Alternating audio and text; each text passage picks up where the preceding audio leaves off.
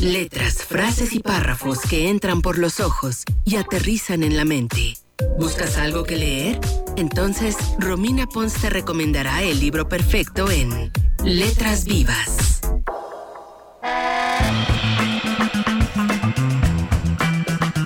Once de la mañana con 22 minutos es miércoles, señoras y señores, y ya está con nosotros Romina Pons.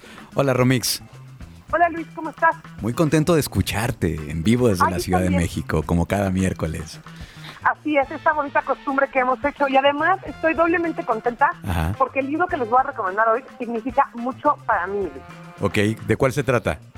El libro se llama Quemar el Miedo, un manifiesto, y es del colectivo Las Tesis.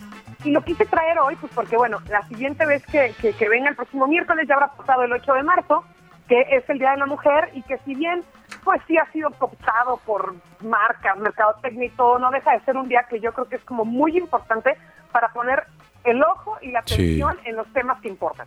Sí, sí. Eh, dejando a un lado lo que tú dices, o sea, sí entiendo a qué te refieres, pero sí es algo, eh, algo auténtico, algo que tenemos, tenemos, tenemos que poner atención, tenemos que, pues, informarnos, ¿no? Y en ese sentido, en ese sentido, el, año pasado también había sido un, un, libro a propósito del Día de la Mujer.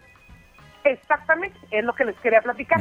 El año pasado el que les recomendé se llama Femen y Femen les comentaba que es un manifiesto de las mujeres de Ucrania y de estos países que antes eran parte de la Unión Soviética, que era su manifiesto y su hartazgo con el patriarcado y decir hasta aquí, y, era su manifiesto lo que querían decir.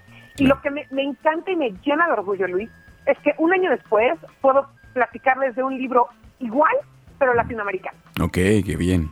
No, el movimiento que se gestó en, en, los países exsoviéticos eh, sucedió hace ya más de una década y ahora está pasando en Latinoamérica. Eh, como tú dices, el 8M del año pasado en la Ciudad de México fue un día histórico. La cantidad de mujeres que, que nos fuimos, que salimos a marchar, nunca había habido tantas. Y pasó que unos meses después se da un fenómeno fortísimo en Chile con estas mujeres de las tesis, que es el de un violador en tu camino. Sí, sí, sí. ¿No? Que es esta canción que ya creo que conocen, ¿no? La del violador eres tú. Bueno, pues esas mujeres, las que inventaron este performance, eh, sacaron este libro. Y este libro está recién salidito del horno, lleva un par de días apenas que salió, pero se puede encontrar en cualquier lugar. Saben que yo procuro no recomendarles cosas oscuras o difíciles de conseguir. ok. Entonces está en la tienda que ustedes acostumbren, inclusive digital, ahí lo van a encontrar. Y pues es un manifiesto, es entenderlas, ¿no? Porque la, la canción se queda corta para entender cuál es su enojo, cuáles son sus motivos. Y aunque es un libro chileno, porque son un colectivo, una colectiva más bien chilena, pues lo que piden es lo mismo que piden las mexicanas, lo que piden las argentinas, lo que piden las colombianas, porque al final Latinoamérica puede entenderse como un gran bloque con pensamientos similares, ¿no? Sí, tenemos un contexto muy parecido a los, los, países latinoamericanos. ¿no? Exactamente. Entonces, Quemar el Miedo te platica de todo. Por ejemplo, el primer capítulo me encanta porque se llama Nos roban todo menos la rabia. Mm. Y el libro, además tuve la oportunidad de, ayudar un poquito en, la parte de edición de este libro. No crean que tuve mayor eh, injerencia, pero sí tuve ahí unas ciertas recomendaciones que hacer, entonces lo conozco bien. Ah, y me gusta que es un libro desde la rabia. Ok. Ok. ¿Es, es eh, un libro necesariamente para mujeres? O sea, pensado en las mujeres. Es un libro pensado en las mujeres, escrito por mujeres, pero yo creo que cualquiera debería de leer este libro para entender, porque hace rato dijiste algo muy muy importante, le dijiste, este, esta fecha es para, para entender, ¿no? Entonces, eh, hay, hay muchas... Eh, pues mitos o, confusiones en torno al feminismo y se creen ciertas cosas que no todas son reales. Y este libro es una muy buena manera de tener un acercamiento y sobre todo de entender el enojo, porque luego como que es muy fácil decir, ay, no estén enojadas, ¿no? Mm. Y es como, pues, ¿crees que queremos estar entender, enojadas? Entender qué hay detrás de ese enojo. Hay muchas cosas detrás, ¿no? Entonces, aparte es un libro corto, eso también me parece importante decir para que sepan que, o sea, está está fácil de leer, son 130 hojitas, tienen fotos, tiene frases. Entonces, eh, para quienes luego digan, ay, es que leerse no hace pesado, es una muy una forma muy digerible de entrarle a entender un poquito más lo que está pasando en el feminismo latinoamericano. Oye, eh, preguntarte también, Romix, el, año pasado, bueno, eh, fue esta marcha histórica. ¿Hay, ¿Sabes tú si hay algo planeado de manera digital, alguna activación, algo, algo que haya, que estén planeando pues aquí en México? Porque no se ha escuchado este año mucho de... Eh, pues mira, para empezar, que la marcha sí se va a hacer, pero por ejemplo, muchas, entre ellas yo, opto por no ir por la cuestión de la pandemia. Claro.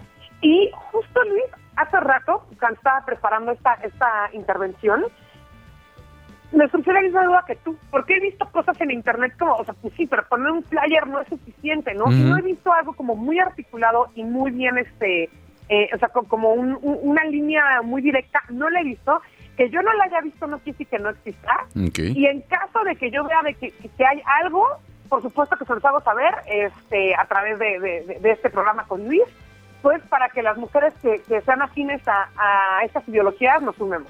Oye, el, año pasado, no sé si te lo compartí, eh, el, movimiento de, Ninguna se mueve, pues también mis compañeras aquí en Radio Fórmula lo hicieron y, y créeme que fue algo estremecedor ver las instalaciones, digo, porque fue antes de la pandemia, ver las instalaciones vacías sin compañeros, así fue como, o sea, imagínate que ese lugar vacío de tu compañera, que hoy es una, es una manifestación legítima eh, que hubiera sido porque le pasó algo. O sea, sí, como que eh, la reflexión fue muy, muy fuerte, muy contundente el año pasado.